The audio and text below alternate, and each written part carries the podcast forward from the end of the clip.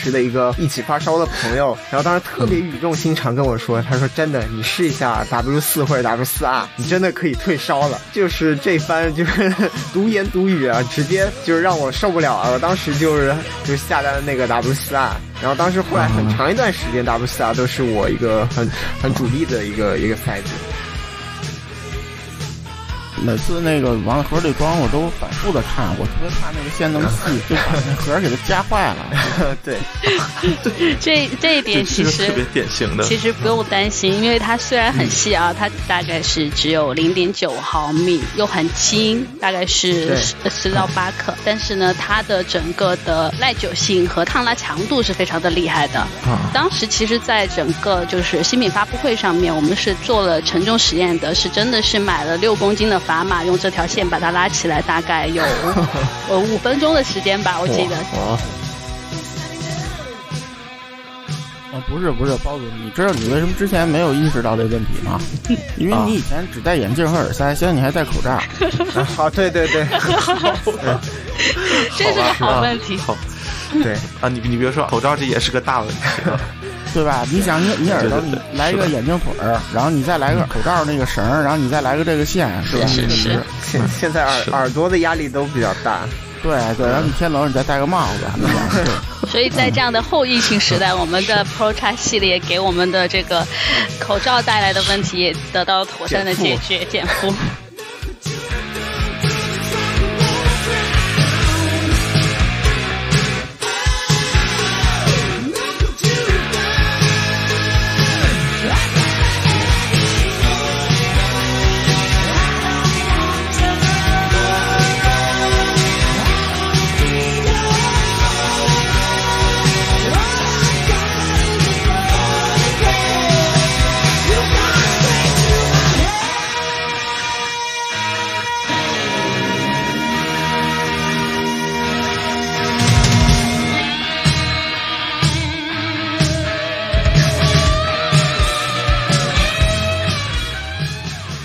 大家好，欢迎收听新一期的声波飞行员节目。呃，这一期应该说阵容是非常豪华，也算是呃近期很少见的有四位呃主播和嘉宾参与的节目。呃，大家好，我是包雪龙。呃，我是地下死贼。嗯，我是魏版。OK，我们今天还有一位非常重磅的嘉宾啊，让他来做一下自我介绍吧。呃，声波飞行员的听众朋友们好，我是威士顿中国的工作人员，我叫花花。呃，欢迎欢迎啊，欢迎欢迎，嗯，欢迎欢迎。其实大家也能从嘉宾的身份当中猜到，我们这期要聊什么，其实就是来大家一起聊一聊关于威士顿的这样一个呃，应该说可能早期的发烧友会觉得更加 怎么说呢，就如如雷贯耳的一个名字啊。其实但是现在好像稍微显得就是有点边缘化或者退居二线的这种感觉啊。对，哎，我们节目好像以前好像涉及到威士顿相关的话题，确实好像相对来说少一点。嗯，是的，可能就除了塞子专题那个时候啊，就是还提到过，对。然后那个斯金总是这个威士顿的还是现役用户吗？现役不是了，但是我曾经有一段确实是比较忠实的用户啊啊。OK，呃，然后这个其实会在后面再提及啊，因为我们其实还是想从更加早期，就是既然今天有算是官方人员到这边啊，其实可以从更早期来梳理一下，就是威士顿这个品牌的一些历史。也是借着这次节目吧，我也看了他官网的一些资料，发现他早期有很多很，就是我之前真的完全没有听说过的，但是非常有趣的历史和故事吧。哎，是的，对对对。然后其实特别典型的就是舒尔一开始的，呃，像包括 U E 一开始的好几个塞子，其实都是威士顿生产，呃，这个是让人当时非常惊讶的一点。嗯，是的。嗯，其实一开始的时候，最先的时候其实是和呃 U E 的这个合作，在 U E 之后呢，才有了跟舒尔的合作。但是呢，因为跟舒尔的合作，其实背后可能有一些另外的故事，然后导致其实最后可能产品开发出来以后，然后整个的当时的这一款耳机，但是并不是由当时的威斯顿去生产。啊，就是相当于更更像是做了一个帮忙做了一个方案这个样子，对是，吧？但是呃，其实当时威斯顿跟优异的合作的话，其实就不仅仅是方案了。当时呃，整个威斯顿的角色的话，就是除了产品、产品的调研、产品的开发，也包括了产品的生产。然后整个在优异对外的整个宣传里面，他也是一直会去强调说，这是优异和威斯顿一起来做的产品。嗯，也就其实像最早或者说大家可能比较熟悉的早期的，呃，应该算是舞台监听的，呃，这种比较大的品牌，像优异和呃舒尔，其实都是应该说和威士顿还是有非常密切的关系。包括像 E 五，就是舒尔最早的那个，应该是双单元吧，如果没记错的话，然后也是威士顿这边来去设计，并且。呃啊，就不能算生产，就是设计的，嗯这个也是比较呃让。其实我当时看到时候，让人觉得很意外，因为其实像 E 五，包括后续的 E 五 C，都算是舒尔历史上比较重要的产品啊。但是好像之前自己也从来没有就是听舒尔提起过，或者说了解过这个事情啊。嗯，因为舒尔进来中国其实也不是说就是第一时间吧，就啊是的因为从它有卖已经是 E 五 C 了，所以他肯定嗯不愿意提那个 E 五时候的事儿，我觉得。其实我觉得这个可能中间还有一个原因，是因为舒尔它本身起家的话，它其实一直以前做的是麦克风产品吧。嗯然后到到应该是在呃，我我我觉得应该是在以后，它可能才呃开始有耳机这样的产品。嗯对我之前刚好也是去看了一下舒尔的整个的品牌历史。，OK，呃，威士顿最早其实能从它官网上看到，大概是一九八五年。就是算是有的自己这个品牌和第一个产品，然后九零年开始他们自家的定制的业务，然后是到九六年的时候，就是和这两个另外两家分别推出的 E 五和 U E 五，呃，然后应该说，其实你想在那个时间内已经算是建厂有十年历史了。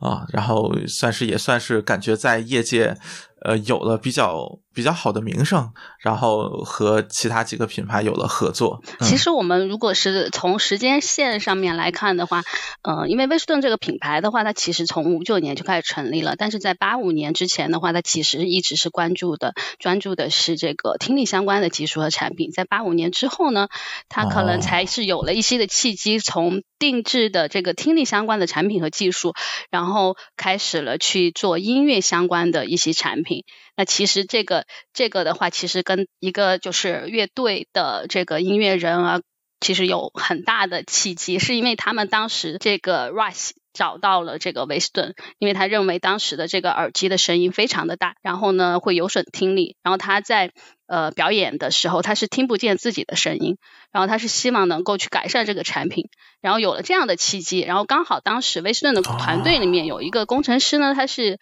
业余的这种乐队人，周末啊、假期啊也会和其他的乐队去世界各地去演出，然后他就自己给自己做耳机，然后呢，当时其实一开始的初期的这个产品模型其实就是这样子出来的，然后一直到这个 Def Leppard 这个乐队加入到这个小团队里面，对这个耳机去做，比如说调研啊、开发去做前期的一些工作，然后就变成了呃 Rush，然后 Def Leppard，然后加上威斯顿。然后三方这样子一起去合作开发，然后后来他们就会带着这个耳机去参加各种各样的演出，然后这样子的话，当时也是在乐队在各种演出里面，然后这个耳机也就是会受到当时的音乐人的这个青睐，都觉得这个耳机好啊，然后后来就慢慢的变得广为人知。哦，等于是乐队圈圈子里面，然后逐渐打响名气以后，再推向市场的这种感觉。对，但是其实那嗯其实一开始的时候，他也是从定制开始做嘛。然后因为其实他做自己品牌的，就是 W A 的，呃，就是威士顿的这个品牌的耳机，其实也是在稍后的时间里面。啊，对，他肯定都先有那个定制嘛。对对对嗯那个民用线都是比较相对比较晚嗯的。量产嘛，那个毕竟涉及到，对对，因为嗯你想那个年代那民用线还是平头塞呢，就连入耳都没有，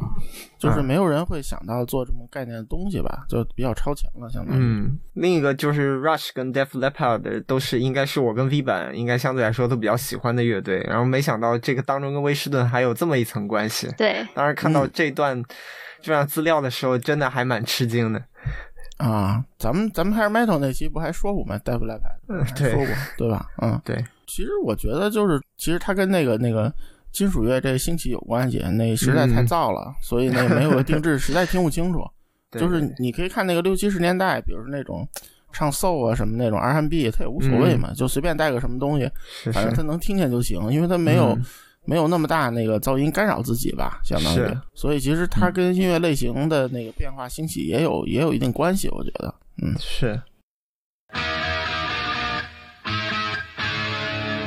啊、然后就说，其实，在后面合作这个还看到关于优异的这个，这个要不要稍微详细的说一说？优异的话，其实当时呃是这个 Jerry Harvey 就是开创了他优异这个品牌，因为其实我觉得他应该本身是一个非常有商业嗅觉的人，所以他看到了这个监听耳机的这种商机，然后他去开创了这个品牌以后，和这个威斯顿一起来做这个品牌，然后让威斯顿去帮忙做产品研发、生产，自己就去做品牌和市场销售。因为这个、呃，Jerry 其实他是呃 Van Halen 的这个乐队的录音师，也是其实跟当时的乐队圈子是非常的呃关系紧密的这样的一、一个人。嗯，嗯，对对，因为因为你从 JH 他自己现在这个牌子能拿到这些名字授权，你就知道他嗯，是是吧？对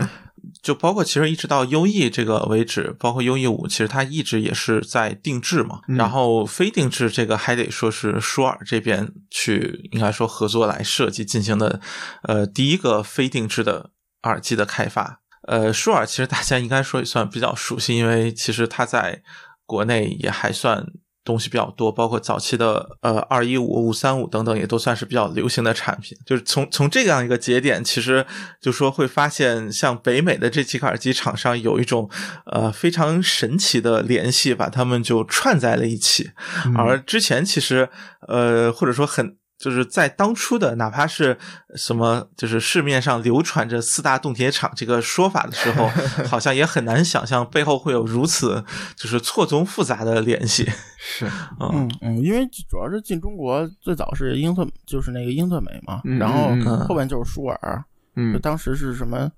最早还没有 E E 五 C 吧，最早是呃什么 E 二 C、E 三 C 什么的，我记得是，E 四 C、E 五 C 出的还要晚一些。然后，而且当时就是、当时说那种就属于那种，哎，土豪代名词了那种，因为觉得太贵了，嗯，可能有个先入为主的那个印象吧，对这个中国这个发烧圈儿。当然，当然，可能从那年头烧的人可能也不多了啊，到现在，可能觉得舒尔可能是比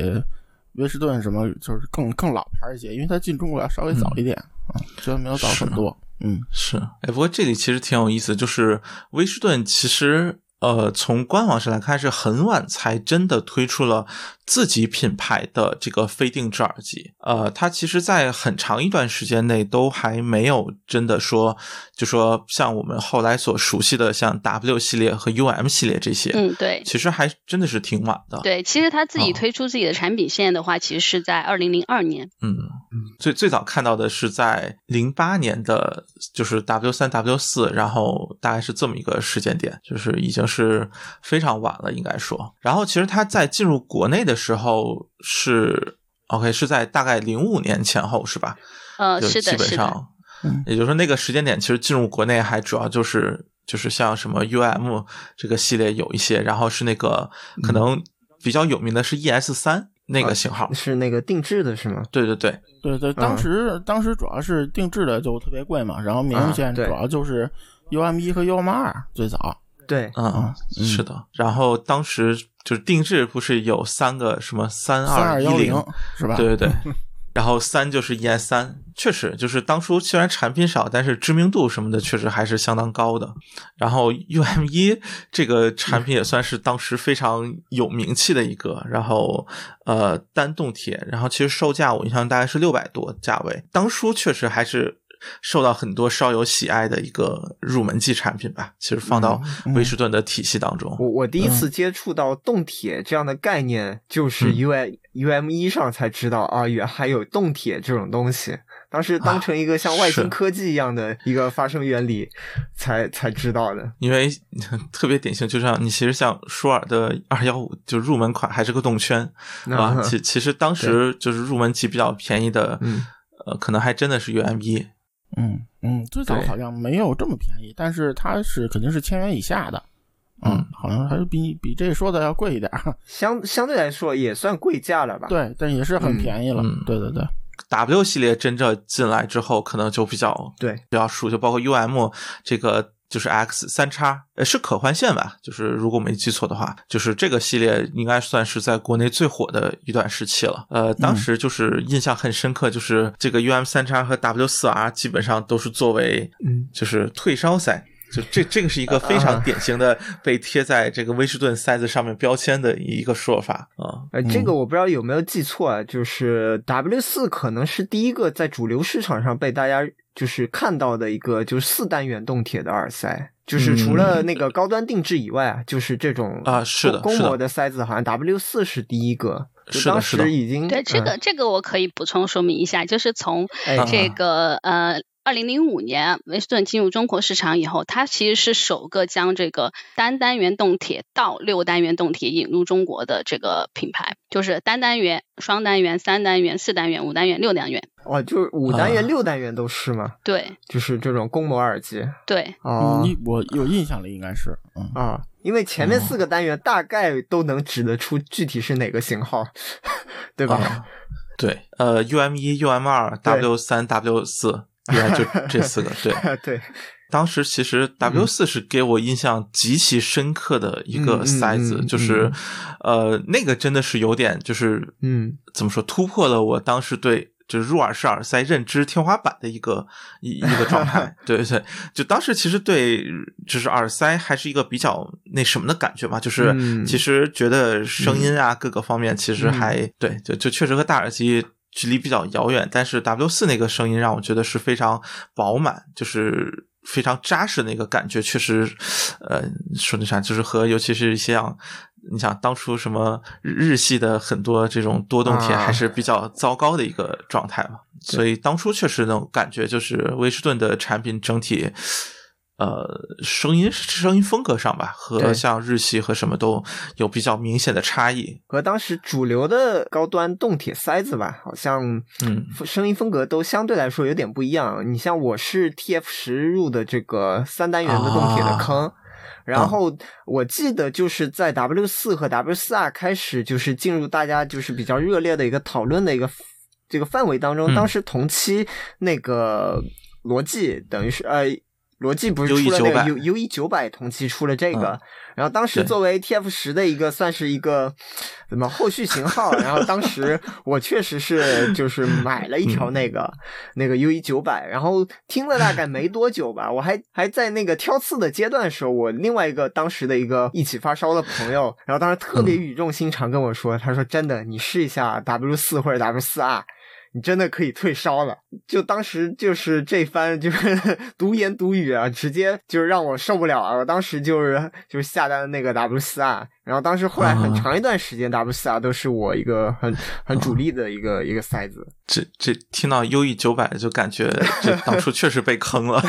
是，嗯，而且嗯 U E 九百当时还出了一个，就是就是所谓国内卖的版本和那个啊就是外行不一样，它一个是什么九百，一个是九百 S 嘛，我记得。九百 S 就是是后来出的吧？是吧？我记对得。对对对不是他们嗯，反正原来就是坊间传说啊，说国外一直是九百 S，然啊后，这样还出了一个有个价格风波，我记得当时就定价定的很贵，但是很快就出现了一千多元的一个版本。对对呃对，嗯。而且当时因为是 GH 走了嘛，然后那个。啊然后那个等于是逻辑收购了，然后就给这个厂子一下就变得特别数码，翻天覆地了。对，然后对，就是疯狂降价，然后出些乱七八糟不知道啥玩意儿的东西，然后就就就就感觉 TF 十是最后的这种顶峰的感觉。对 对，而且嗯其实 TF 十相对来说就是跟 W 四一样，算是比较什么能传世的型号，就是啊就完成度比较高，或者说确实又有自己风格，然后又又挺好听这么一个状态。嗯，我我记得我一五年还是一六年，我在那个嗯日本那个中古市场还有 TF 十、啊，就是就是线没有了，只有一嗯裸机，然后但是哇标注是一完好的。就无论声音怎么样，至少这个型号已经非常经典，已经刻在历史上了。我感觉是。啊，然后当初其实呃，除了 W 四 R 之外，就是嗯 UM 三叉算是一个，我我觉得就我个人可能更喜欢，然后嗯。这么一个声音吧。然后其实他当初一个也也是对受受网文毒害啊，当初一个特别有名就是男毒啊，就是在日系一片女毒的这样一个嗯。围绕之下，突然冒出来一个说这个听男生很不错的这么一个塞子，对，也算是非常特别。哦，我，其实当时提醒我的，当时嗯。好像威士顿好像都是说男读的，对。对，呃，这个这个其实就是当时一个特别典型的，就是它呃中低频其实是比较比较偏肥厚一点，或者比较偏丰满一点。其实它嗯整体呃高频是明显的。就说往下压了一点，或者说就说往不刺激了做啊、嗯我估计以现在的这个发烧友的审美来看，他肯定会觉得高频会有点暗是啊。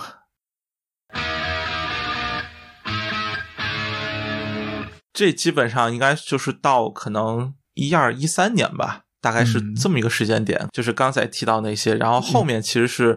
下一波转型期，就是 W，比如说一零二零，就是带就是变成两位数这个系列，然后包括其实后面那个 AM 系列也基本上是在这个之后出现的。嗯然后这个地方其实我非常好奇，就是就是因为像比如说 UM 三叉变成 UM 三零 Pro 这样一个呃升级改版是非常容易理解的，呃，但是其实像中间冒出来的这个 AM 系列，它到底是什么意思呢？嗯，其实这个 AM 系列的话和 UM 系列是相对来说是有点对应的。那我们刚才有提到过说，嗯呃，其实一开始的时候，这个为什么去做这个耳机，是因为他们说他们在表演的时候是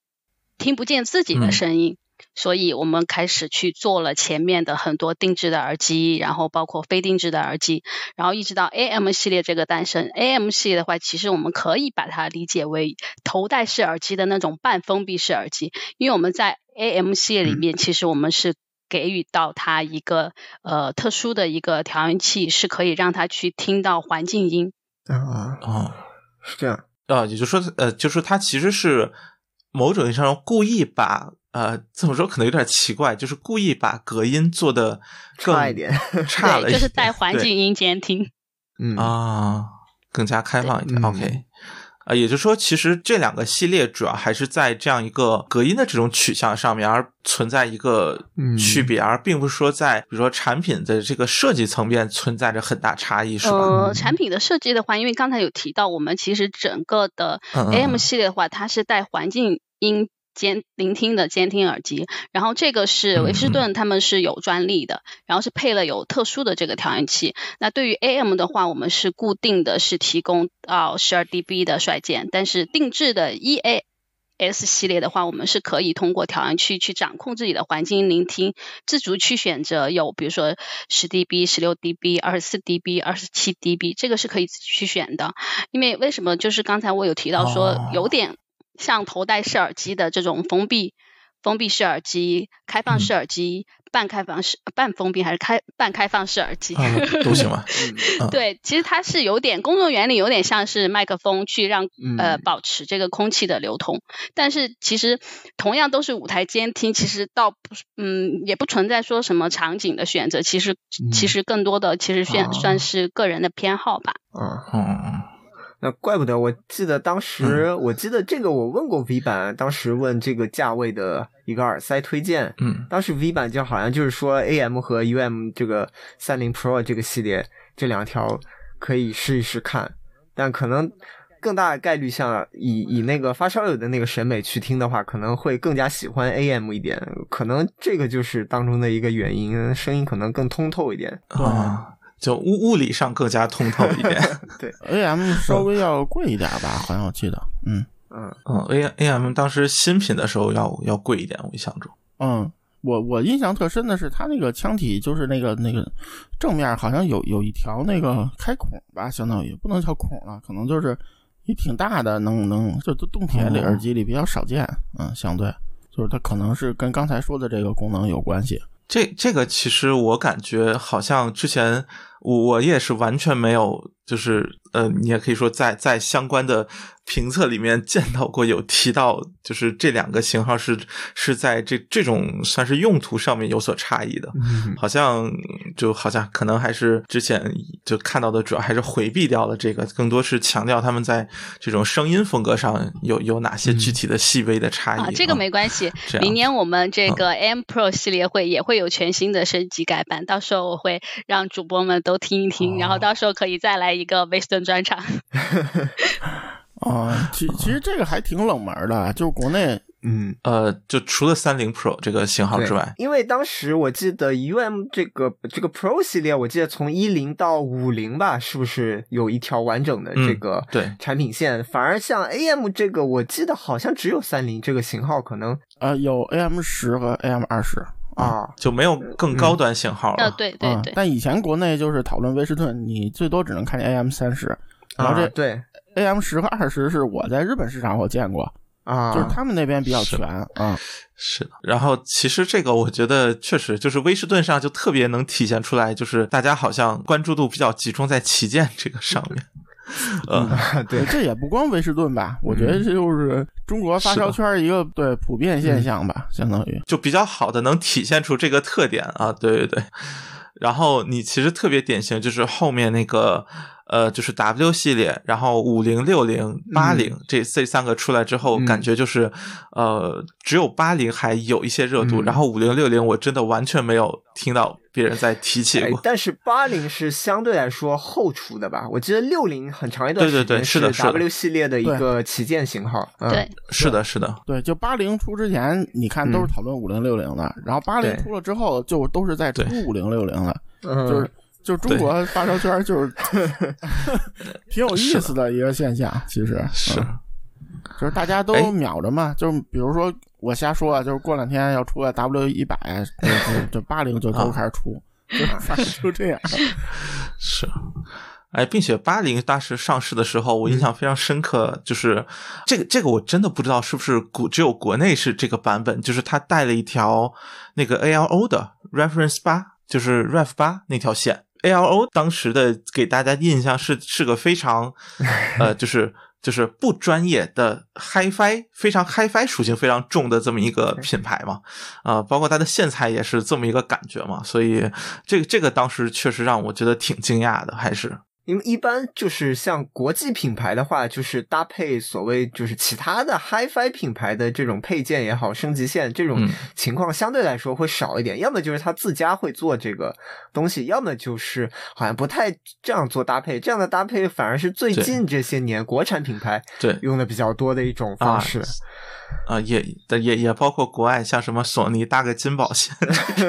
我记得以前好像确实很少见。呃，对，就是在在当初还是很少见，对，当时是个让我非常意外的一个事件，但是后来好像就那一批，就是我后来去看的时候，就是好像已经就没有这个搭配了，所以我其实不太清楚是不是。呃，当时国内这个觉得高端的可以卖的贵一点，然后嗯搭一条比较其实那个标价还是挺夸张的线，对，呃，然后其实 W 八零当时在价位或者也算是主流厂商里面最高的一个了，在我印象当中，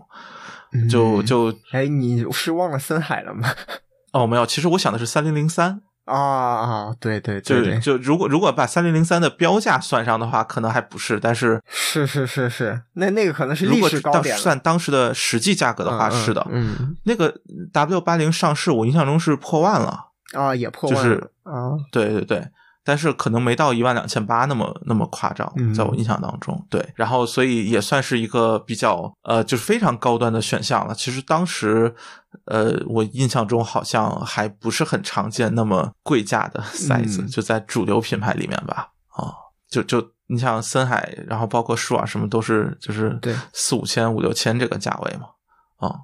所以那个 size 当时还是挺让我震惊的啊，这么一个对而且状态就是就其实因为国内这个这个入耳嗯。这个方面，伴随着播放器啊什么这些小尾巴，它发展的非常快。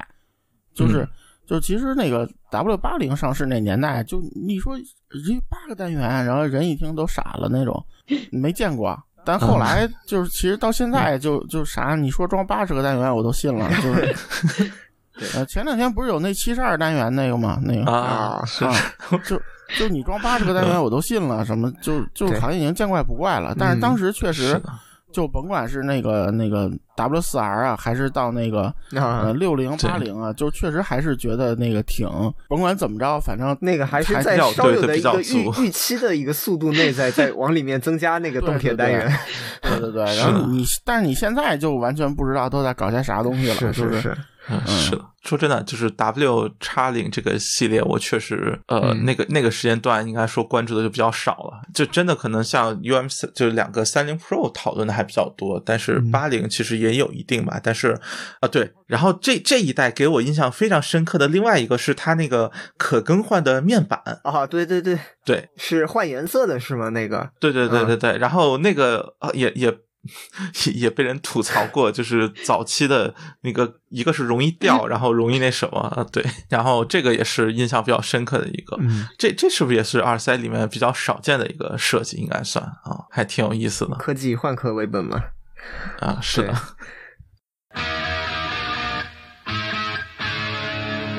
啊，然后后面其实就是。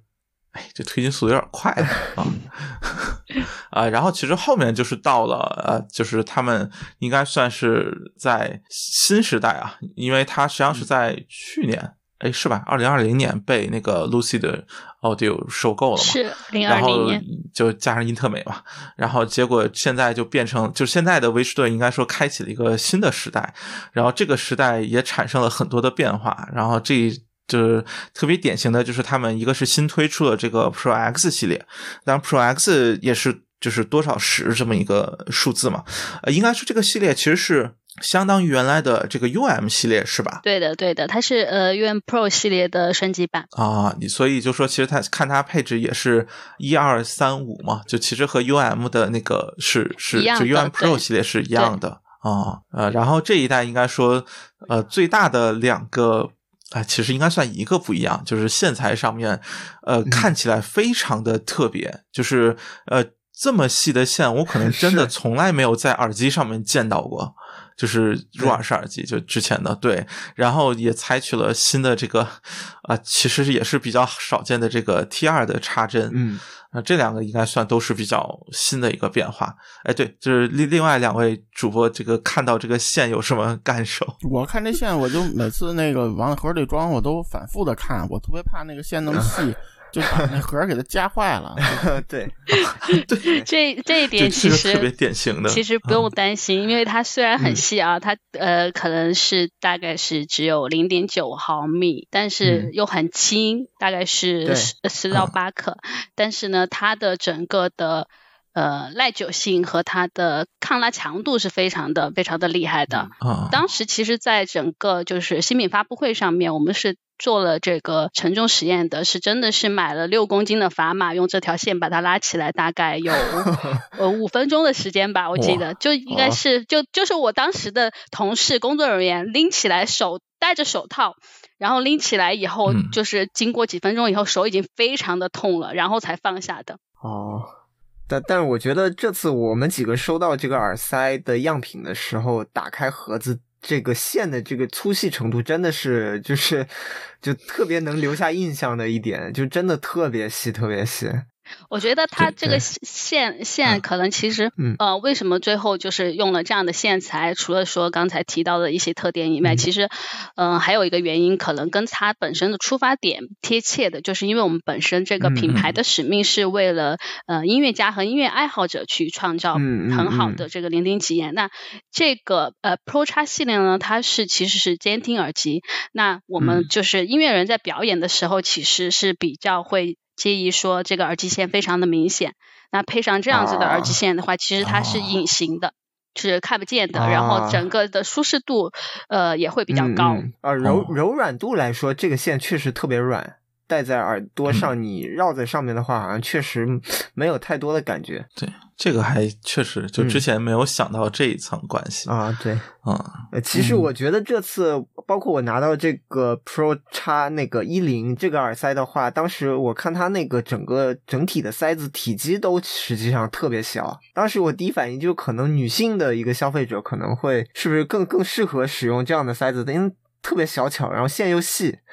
哦，真的，这个我必须代表女性。消费者这个发言一下，因为我本身是耳朵特别小的那种，就特别特别小的那种耳朵，然后我自己戴上的话就是完全是贴合的，然后就是完全是无感的，就是戴时间久啊，或者是呃在车上啊睡觉啊或者干嘛，其实就是非常的舒服，然后就感觉女生会喜欢这种小巧又舒适的。我不知道男生戴会不会觉得太轻了，会觉得太轻吗？轻倒不会，就舒适度也是相当相当不错的，但是唯一一点可能。就是我当我要把它从耳朵里面摘出来的时候，可能要得花点功夫，因为它因为确实特别小，尤其像像我得抠抠一会儿才能把它抠下来，因为我不敢拉那个线，因为我也不知道那个线一开始我确实不知道这个线的这个耐受程度到底有多强，我也不敢拉，所以要去那个去抠那个啊那个塞子的那个整个腔体。那没关系，以后可以拉了。使劲拉，用力拉没关系，不用 担心。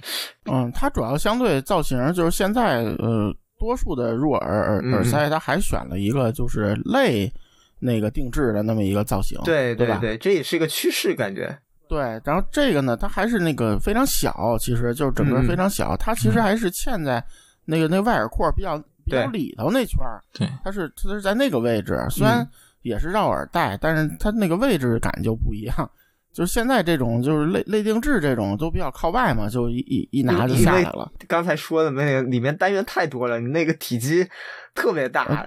对吧？对对，不是，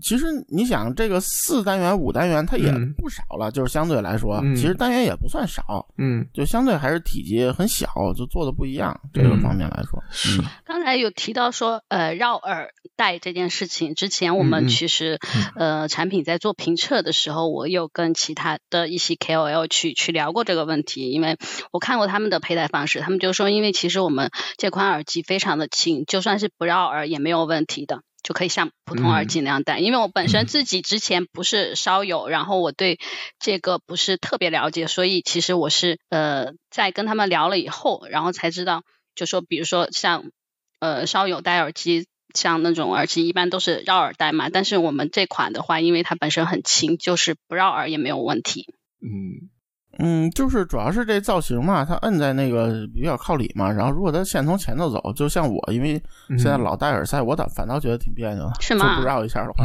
对，是，就这个出现的位置还是。就是不不绕下耳，觉得特别就心里过意不去。因为一般不绕耳的是那种棍儿式的，就是对对对，这个线从下边出来。对，这这个线实际它还是向前嘛。如果你不绕一下的话，就还挺别扭。哦，贴在脸上是吗？是的，会不会有一点就是那种？嗯，反正就是觉得，因为老戴嘛，就觉得这位置跟别的不一样，所以还是甭管粗细都得绕一下。啊，因为索性它的那个线还是。特别细，特别轻，所以如果不绕耳道，确实没有那个那个垂，就是被线往下拽的那种感觉，倒是不会有。嗯，但是我们稍有倒是习惯了这种形状的塞子，总归都要绕一下的。是，嗯，对，这确实是。然后这个线其实就是我的眼镜这个腿是比较细的，所以我没有这个烦恼。但是啊，就给我的感觉就是这个线可能是对眼镜最友好的啊。对，这个绕耳式的耳机线，对，是的。这个其实我之前一直没有意识到是个巨大的问题，但是，呃，我其实之前在线下和别的少友交流的时候，其实你像原来的那个双绞线，就是那黑色的，其实也算是比较细的，或者说起码不算粗的，那个其实真的会对有些人的那种黑框眼镜造成。呃，比较明显的影响就是它会就卡在耳朵那个上面，会觉得不舒服。不是不是，包总，你知道你为什么之前没有意识到这问题吗？因为你以前只戴眼镜和耳塞，现在你还戴口罩。啊，对对对，这是个好问题。好，对，嗯，是的啊，你你别说啊，口罩这也是个大问题，对吧？你想，你你耳朵你来一个眼镜腿儿，然后你再来个。口罩那个绳，然后你再来个这个线，是吧？是是。现 现在耳耳朵的压力都比较大。对对，然后你天冷，你再戴个帽子。所以在这样的后疫情时代，我们的 Pro X 系列给我们的这个口罩带来的问题得到了妥善的解决，减负。是。哎，不过你别说，就这个线真的让我觉得挺吃惊的，嗯就是主要是这个插针确实手头没有、嗯没有别的，就是没有别的 T 二插针的塞子，所以就没法换在别的线、别的耳机上试一试，啊这个比较可惜。对，就其实我当时很想试一试，就比如说嗯搭一些其他的塞子，它这个感觉是什么样的嘛？啊，就是不是出街就会变得比较方便这样的？那你要想换，只能换那个 EVO。啊，是现在好像就就没有别的塞子是啊，就目前使用这个插针的塞子还是不多，是吧？对对啊，但我其实还挺喜欢这这种插针的，我觉得它插的挺牢固，跟之前那种纽扣式的，对对对，会那个塞塞子会随意转动那种状态，我其实特别不喜欢。这种就是插了，感觉插住特别牢。嗯，它其实其实构造上那个我我那天拆下看了一下，嗯构造上还是接近 MMC 叉的那个容障容障，就那种容障叉。嗯啊，嗯。就从结构上说，但是尺寸什么的都不一样。对，OK，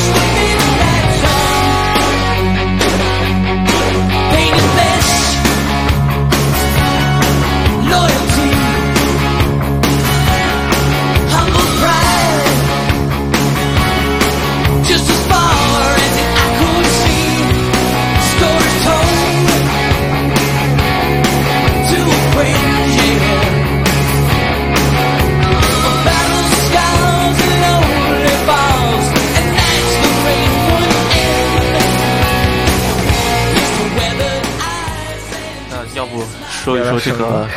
声声音上，对对对，有什么感觉？其实刚才你们说，我想吐槽呢，嗯主要现在英伟美和那个温顺是一家之后，以后就可以说那个是吧？那个天下动铁进步叉叉叉是吧？啊，因为这刚才些现在，对对，是，就就现在，哎，应该都是北美的四四个品牌，现在已经对，就是通过威士顿建立起来了，呃，非常牢固的桥梁了，都是有非常现实的关系了啊。嗯嗯。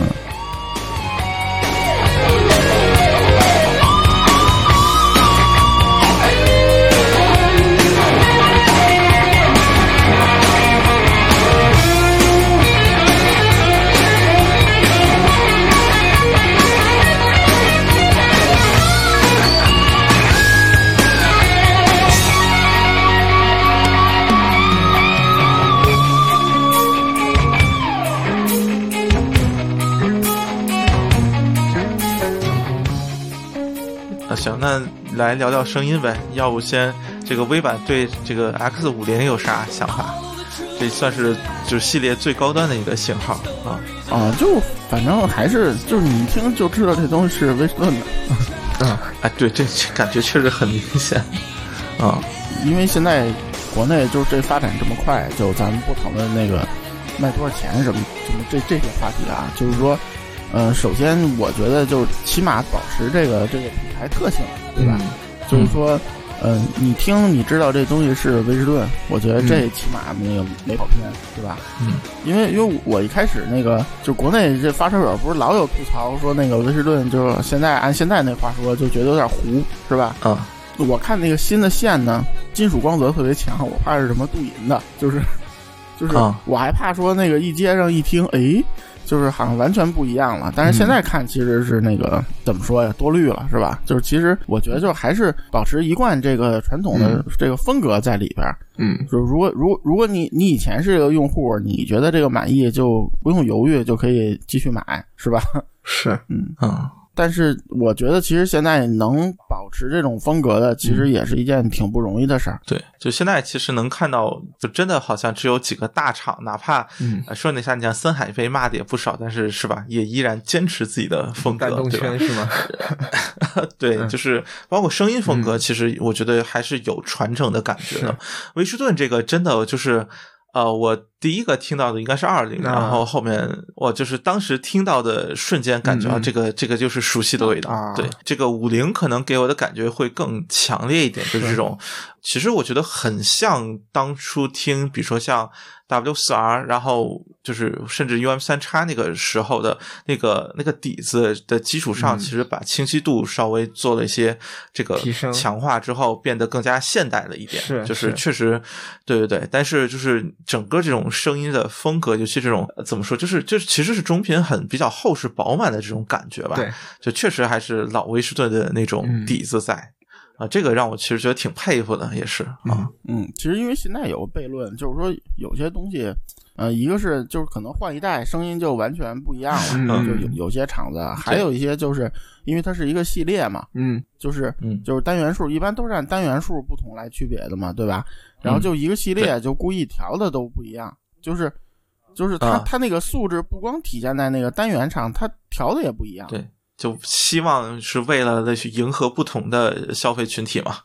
会会有嗯类似于这种选择嘛？对可能对，但其实发现那个也、一般人也只买那最多的是吧？嗯，这是另外一回事儿。啊，但是我觉得就是说，你一条线怎么说呀？这其实也是体现一个，我觉得体现一个就是国外的那个那个厂牌和国内就是咱们国内市场的一个思路的区别吧。就是这这个其实我倒觉得是不是可能和他专业定位有关对，系？一个是专业，再一个就是、啊就是就是外国人，就是我接触的，甭管是美国烧友还是日本烧友，他不是在乎这个是不是旗舰，就是说我买一三零是不是还有五零，我买一五零是不是还有八零，他不在乎这个，就是就是我有这么多预算，然后我想听一个什么声音，然后我就嗯买一个我最满意的，他他只是嗯这个思路，所以呢，就是说我做一个系列，呃，价位素质有有肯定有区隔，但是我声音的那个思路是一一脉相承的。那如果你喜欢这个东西，你就在你合适价位会买你需要买的东西。嗯。嗯，但是嗯。但是国内就是市场就完全不一样，我觉得就是是是。嗯，就是呃鸡头凤尾选旗舰，就就属于这种的，所以可能就造成这个厂家他思路完全就不一样。对，叉五零其实是它的旗舰型号嘛，然后这个声音其实给我感觉是呃比较不一样的一个，就是在于感觉单元多了之后，它整体这种呃高频比较弱，然后中低频比较丰满的这个感觉会比较突出，这一下显得密度比较大、很厚重的一个声音。呃，这个可能和老威士顿，尤其 W 四那个感觉会更加接近一点，就非常非常有怎么说，就厚重感。啊，然后密度很高，然后听起来，我觉得如果很喜欢这种声音或者不喜欢高频刺激感的话，这种声音愉悦度是非常高的，就那种很贴耳，然后有呃非常好，怎么说，就非常有质感和厚度的这种声音吧。啊、这个可能是里面最难读的一个了，就和原来的什么 UM 三叉那种难度的评价是类似的。呃，然后它其实听起来反而高频表现可能不像叉二十或者三十那样明显，或者说它整体可能确实偏中低频一点，所以呃高频显得非常的少。呃，这个可能是我觉得就说叉五零比较有意思的一个地方。我确实在四四个型号当中，就一二三五当中，还是更喜欢一和五一点吧。就是一五，我觉得特色上做的更加充足，然后可能这种风格化的呈现是呃现在你很难在其他产品上见到的啊、所以这两个型号可能说相对比较喜欢的。对，等于四条我都听过了。对，然后我 我也就是分别都说一下吧。其实我觉得最明显的反而是一零和后面三条，后面三条我觉得其实啊它的质感其实大体上来说是听感整体相对来说比较像，反而是一零在这四条里面我觉得是最突出的不一样，因为呃我以前就是说。啊，一零你是你非要往上往以前追溯的话，它可能最早可以追溯到比如说 UM 一身上。那 UM 一当当年就是怎么样一个听感，我相信在座 这呃对啊，都都应该大概知道了。所以当我听到嗯 UM 一的呃这个这次应该是叫 Pro 叉 Pro 十一零呃 Pro 叉对十 Pro 叉十的时候，我其实蛮吃惊，为什么就是威士顿会做出声音这么清新的一个声音，很奇怪。但是后来一想也对，反正是就单动铁嘛，然后整体的声音我觉得非常的干净。当然，就是限制于它的，我觉得可能也是跟它的自自身定位有关啊，它的一些啊、素质还有信息量上，明显就是它这个定位耳机就是这一档的一个情况。但是整体来说，风格就是非常的干净和清新的，这当时给我留下了很深的印象。对，感觉它好像是在就是比比原来的像 UM 一之类，它是把高频的能量加多了。嗯然后削减了还低频的一部分，我觉得对对对，就让原来那种可能比较嗯闷的感觉能啊，减少，但是其实我觉得好很多啊，跟当我当年我印象当中那个 UM 至少跟 UM 一比起来，确实就是是我感觉威士顿这些年至少在自身的这个风格上，感觉还算是进步了很多的。那我可以理解为这这四条里面，你最喜欢的是幺零这条吗？呃，这个我觉得很难说，很难说，因为 毕竟我觉得听下来，二零、三零还有后面的五零，逐步来说，这个素质上肯定是肯定是按照他自己这个产品的设计上，嗯，去去在增强的，对。然后，只不过说，我觉得后面这几条可能更接近于我当年对威士顿的一个风格的印象，尤其是四呃，这里面可能感觉三菱是最像当年的那个听感，我不知道啊。包总同不同意啊？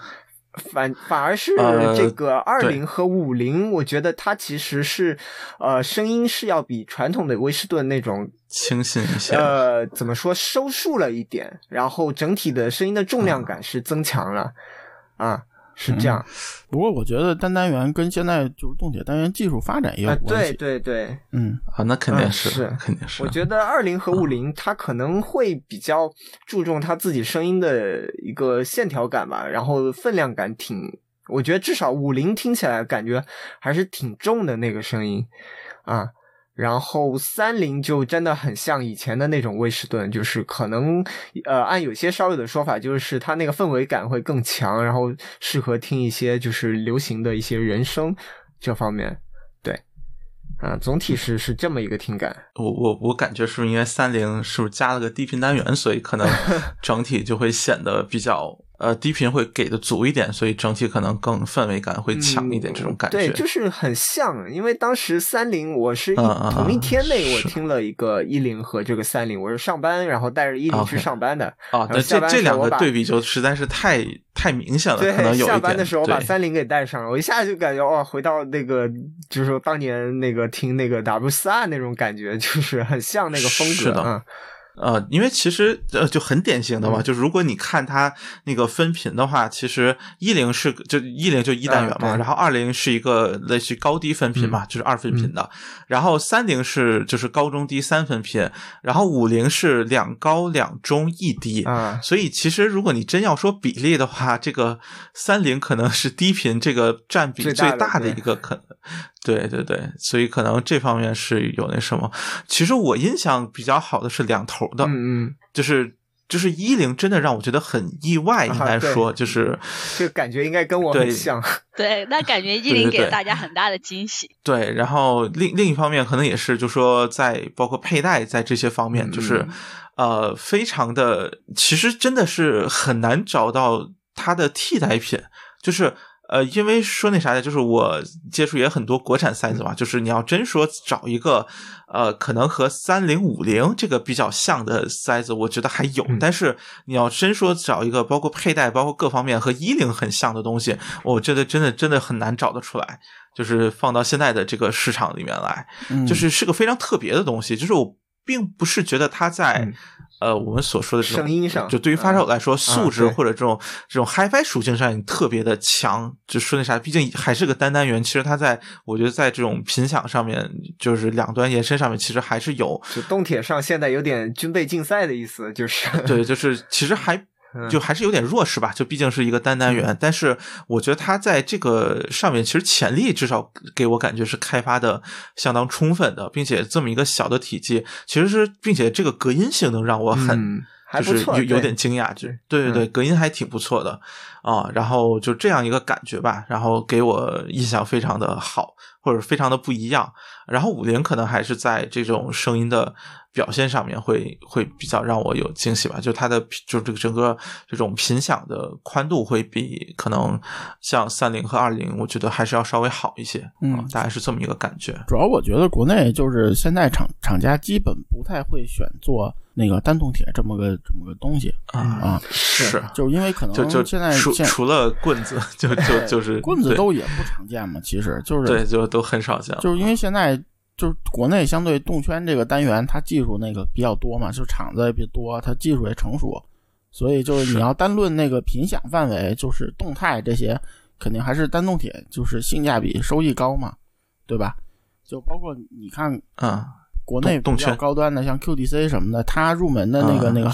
海王星等于也放弃了，就相当于嗯啊，对吧？它现在两款，一个是单动圈，一个是圈铁，嗯对吧？嗯，就可能觉得单动铁这个东西，嗯嗯，怎么说呀？就可能做起来偏、限制比较明显。对对，而且就是大家可能就喜欢 PK 嘛，对吧？是就是因为当时 V 版刚才说的那个海王星，我当时觉得这外观已经做的，就是看着像那种上万的塞子一样了，对吧？嗯，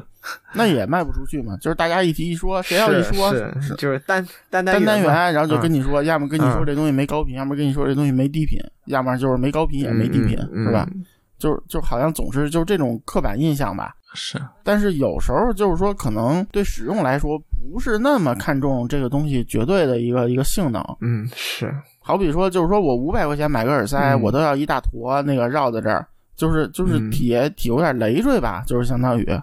嗯，是，尤尤其说那啥的，就是你要真五百块钱买买了好几个单元，那还是吧？真真不一定都响呢啊。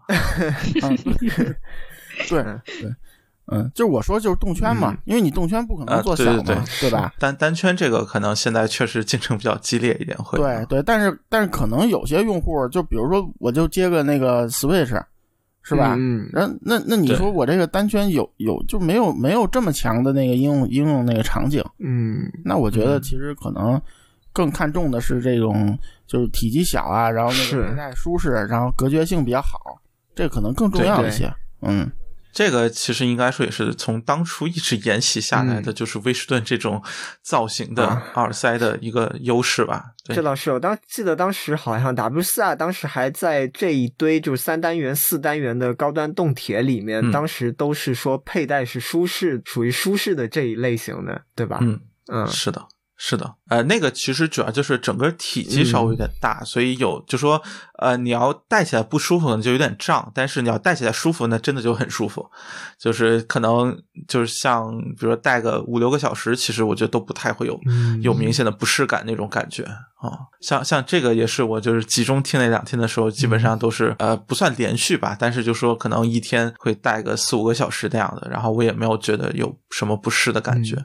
可能我对于这个这种呃造型还是有挺强的这种适应适应度的。我觉得这个佩戴确实挺不错的。呃，然后另外一个其实要说的就是，其实它很好推，对，就这个可能也是和现在主流塞子，尤其是动圈塞子有一个很大的区别啊、嗯就我其实真的基本上都接手机或者接什么试过，我觉得都还挺好，嗯。尤其是这个可能也是就尤其是叉十啊，对，就是对，就就又很好推，然后声音又声音其实我觉得也挺不错，就是悦耳程度也挺高的，然后呃隔音又好，就属于一个特别适合这种什么出门什么随手随手拿起来一听的这种感觉。现在苹果手机不是有无损音质嘛，然后都可以直接嗯配个小尾巴就可以推了。嗯，是，就就唯一可能吐槽就这个线确实有点缠，啊就是对或或者说就是其实可以让它不缠，就是它其实如果你理好了之后，把它直接一抖了出来很快，但是它要真缠上了之后，非常非常难解。嗯，嗯，它那个外面那个包裹的材质还是有一定程度的所谓的那个感觉上像粘性吧，就是这种一旦啊它把它打乱以后，确实要把它理出来，要花点功夫。对，所以就是一一开始我没有注意的情况下，我大概解了快十分钟，啊真，我觉得这个就是线的这个 把它做那么细的一个弊端吧。对吧？你线嗯就变变细以后越轻，然后舒适度也好，它就比较容易打结在一起，也对对对，更容易打所以所以这个也是，就说呃，就这真要是用户的话，这个千万就是每次用完之后稍微就其实稍微卷一下，就是自己稍微把它理一下啊，就就 下一次使用会好很多，呃，方便非常多培培养一个良好的就是耳塞整理线材的习惯。是是的，是的，可能就是还是有个好习惯吧，嗯。就是每次那个用完了绕一下，然后最好拿个那个那个就竖线的那种东西，给它给它稍微嗯，啊，记一下，或者怎么，着的。嗯，对，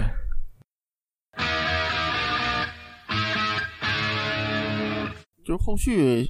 就是像 W 包括那个嗯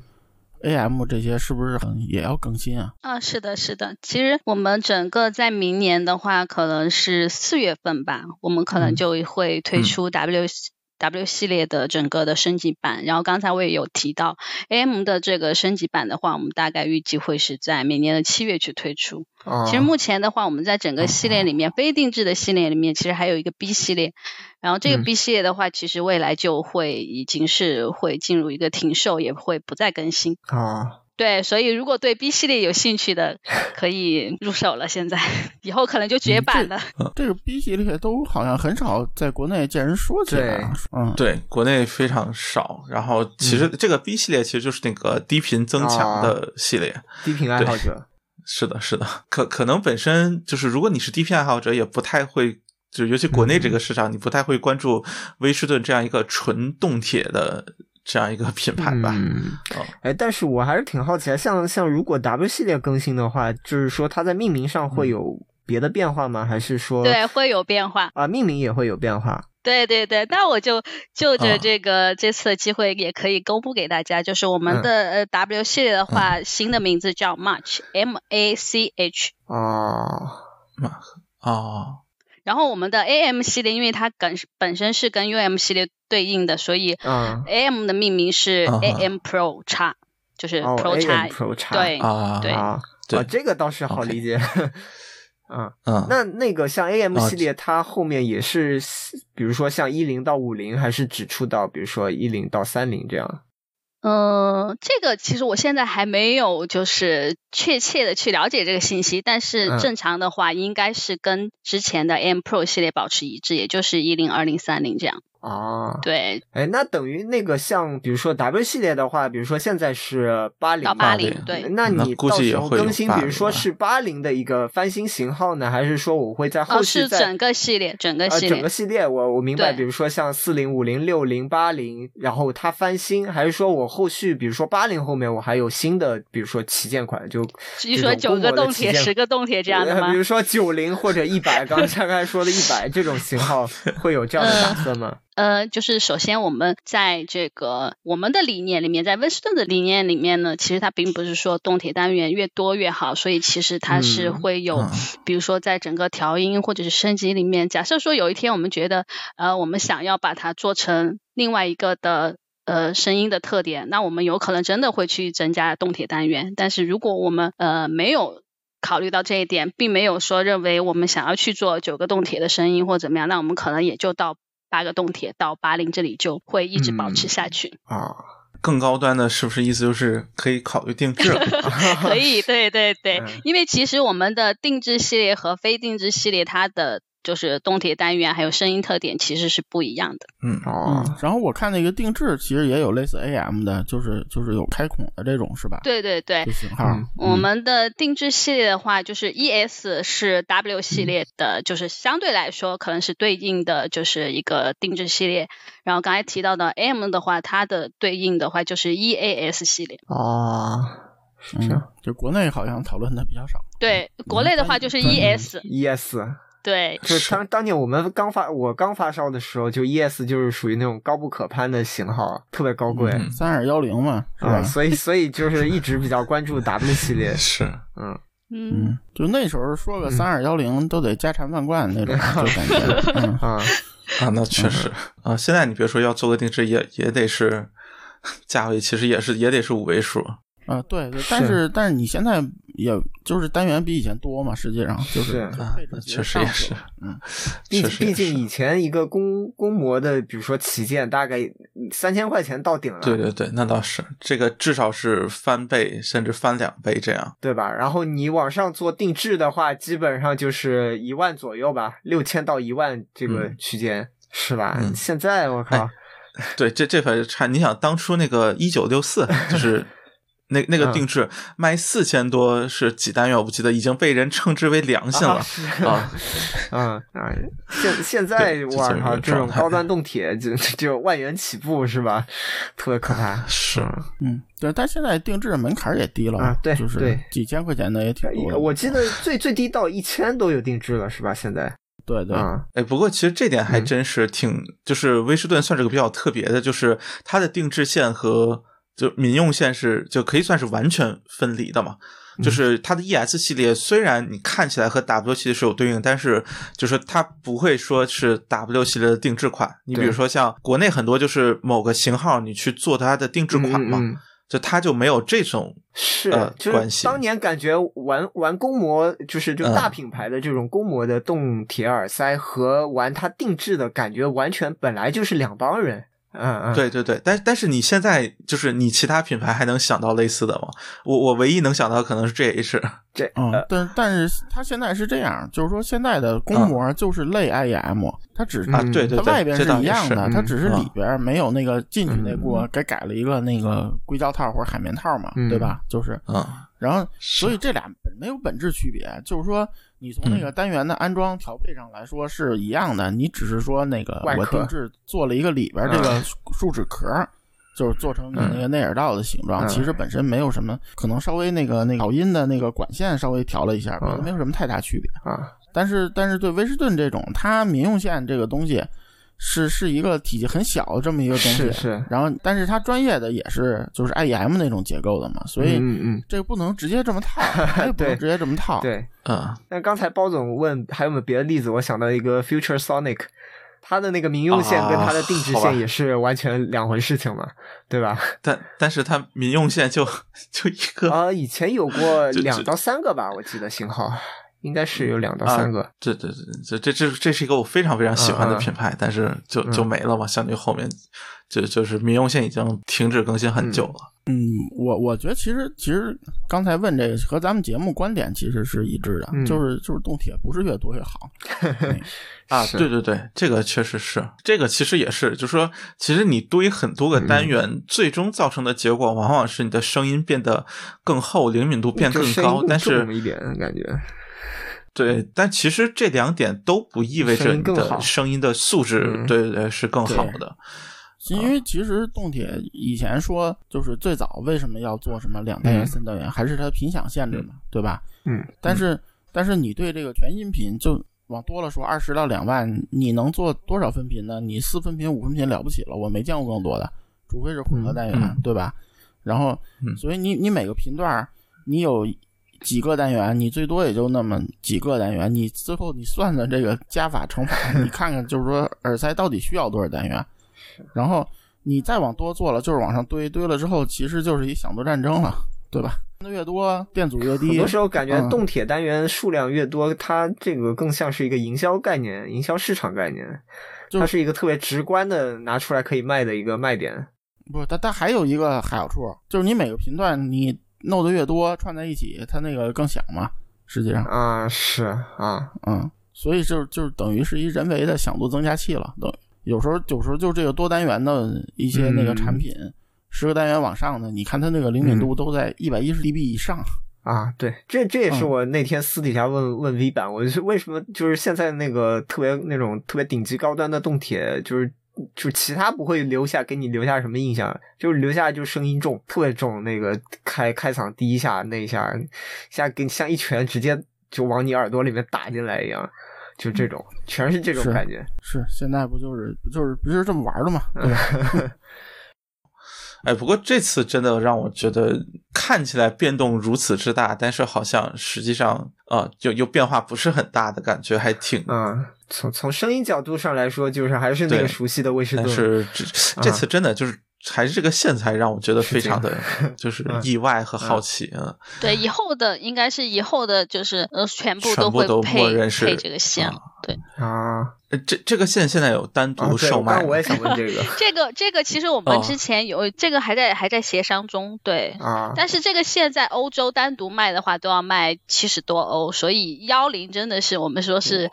呃，买线送耳机啦。啊，这个这个日嗯日本日本市场有卖的，七十对多，那还是有点贵啊。啊，明白。对，哎，那那我倒想哦问另外一个问题啊，就是说我们刚才收到的这四条塞子嘛，从一零嗯到五零、那他们的使用的线材都一样吗？还是说这个上面还是做了区分呢？哦，线材都是一样的。看起来是一样的啊。就呃，就是等线材线也是完全同样的一条线是吗？对，嗯，啊线材是一样的。哎哎，我我突然有个问题，那 W 八零 V 三的线是不一样的，是吧？它的插针也不是那啊，对，它插针也不是新的，是吧？现在应该还没更新吧？还是 MMC 叉吧？我知道嗯，但是他不说已经更新了吗？所以我我不知道，V 就是三 V 三的话，其实它就是线材变了，就是哦线材升级。哦，都已经，V 三了，我这个八零真的是嗯，不过不过我觉得就中国市场，就甭管你上啥，也就两头，中间这个很难卖。实际上，嗯哦，嗯没没有没有，还是就是 MMC 叉，就是啊，接就是跟那个之。前我熟悉的那种四零五零这个是一样的，是吗？对对基，本但是一样的呃，。它配的就是 MMC 叉的这个四股的绞合线。嗯哦嗯，它新的更新再更新之后，应该就都是这个了。啊呃，对，再更新的话，就是也是配 T 二加这啊个 Nina 的线，对。然后除了就是除了肯定是除了线材，到时候整体也都会有更新的。我们新的这个得系列就不是这个。系列应该不会跟这个用完全一样的线材设计吧？你是说跟我觉 Pro 得有叉吗？可能会有，就是说我会包括样。呃，对，跟 Pro 叉系列的话，跟 W 系列在现场线材上也不会做任何区分吗？那还呃现在我们也不好说吧，啊因为我还没有收到风。就是啊我们的就是相关的资料，可能要在一月份才会正式出来 Go to Marketing 的东西。嗯对这样就可能比如说，如果 W 升级款它还是那个黑色那种，就是经典外观的话，嗯嗯，这个可能会稍微粗一点，啊。因为黑色线皮啊，是是是，嗯嗯，要还是要匹配一下。啊，对，这么说也有道我理。只能说我们拭目以待，拭目以待。行，那也就期待一下这个威士顿，这个应该说新品。明年的新变化。明，年这个同时更新，哇，两个产品线快十个产品了，是吧？呃，哦，就也是非常大的动作，应该说对啊，两个系列加起来，如果按照我们现在的推算的话，应该是就等于是有十一个10个十一个嗯产品。对，啊，哦，十一个产品。哦，哎，哦，这个 logo 是新的吗就是就是那个世界的世，我们以前可能是那个之前是士兵的士，对，就是之前是是士兵的对士。对对对对，哦是的，是的。然后我们的 logo 也是全新的 logo，哦，那这个这个算是有正式版的中文名称了，是吧早就？有啦。就是我们其实二零二零年的话就有了，我们现在的商标就是威斯顿音频，然后英文的话就是威斯顿 Audio。行，那这次今天也是非常荣幸，请到了来自啊、呃威士顿音频的花花来和我们呃分享一下，就是关于威士顿，一个是这啊、也其实也算是非常老的一个品牌啊，这个这么多年的一个 变化，然后其实也提到了像我们对于它新品的一些想法吧。啊，然后今天也非常感谢，嗯，感谢啊三位主播，也非常的庆幸、荣幸有这样的机会，能够跟大家一起来分享我们品牌的故事。也希望大家能够，嗯，喜欢的继续喜欢，然后新了解到的也能够继续喜欢。这个广告卖的怎么样？但是我突然有点蒙圈了。就就还是请，就是希望就是发烧友对对威士顿这个老牌子就是给予更多的关注吧，对吧？嗯对对对咱们咱们也报了点那个啊业内新料，是吧？嗯 嗯，对对对，是的，这个至少可能这呃半年多半年的时间，大家其实应该都能看到一大波新品的更新，还是、嗯对，就是挺挺值得去怎么说店里试一试吧。对啊。就值得关注一下啊，不再是那一个感觉好像是吧？上上一次提起来还是 W 四 R 的这种对对感觉的，嗯，是对，行行啊，然后这次确实就是，呃，刚才其实也提到，就因为这个线还是比较结实，所以大家去店里的时候也不用那么小心谨慎。就是虽然当然肯定还是要、呃注意一点，但是对对对，就不用那么啊，对，那那那么不敢碰的感觉啊。这这这事儿其实是之前有那个谁 KD 和我说的时候，那就提到就不想不想去用，怕怕给弄断了。啊，没关系，没有那么脆弱。这我觉得其实其实摸起来还是挺结实，但是真的就太细了。行